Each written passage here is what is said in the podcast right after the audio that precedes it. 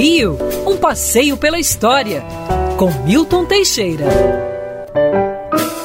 Amigo ouvinte, estamos na semana do Natal e vamos falar de alguns símbolos cristãos que são até, por que não dizer, anteriores ao cristianismo. A árvore de Natal. As culturas nórdicas é, louvavam certas árvores, em especial o carvalho. Essas árvores eram tão altas que davam acesso à terra alta, sendo esta aqui, a que nós vivemos, a Terra Média. O inferno, debaixo da terra, era a Terra Baixa. A Terra Alta era Asgard, Terra Média Midgard. Os nórdicos colocavam seus deuses, seus deuses, Wotan, Odin, né? Thor e Freyra, a trindade principal é, de Asgard. E não pense que eram só os nórdicos que faziam isso. Outras culturas também adotavam árvores, inclusive os índios brasileiros. Sempre tinha na aldeia uma árvore mítica que era de contato com o céu, que era a caiaca. James Cameron, quando filmou Avatar, aproveitou essa história e criou lá a árvore que dá, dá acesso aos deuses e que permite uma série de, de, de, de milagres.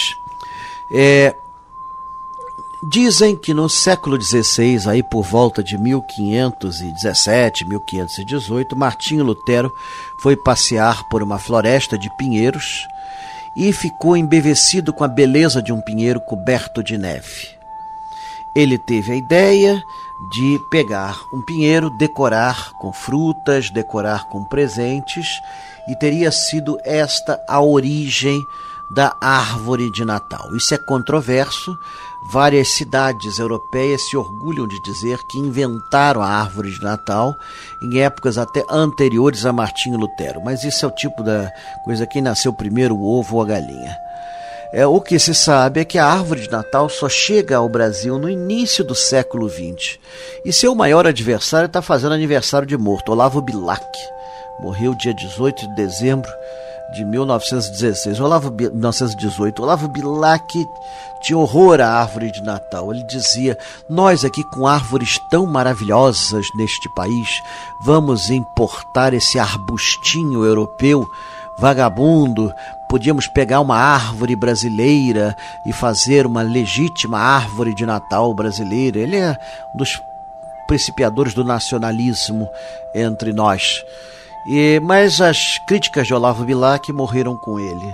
A árvore de Natal pegou a valer e hoje se tornou um símbolo cada vez mais estilizado. As primitivas árvores de Natal, imagine, tinham até um dispositivo de corda que permitia que a árvore girasse, mostrando todos os enfeites e tudo mais.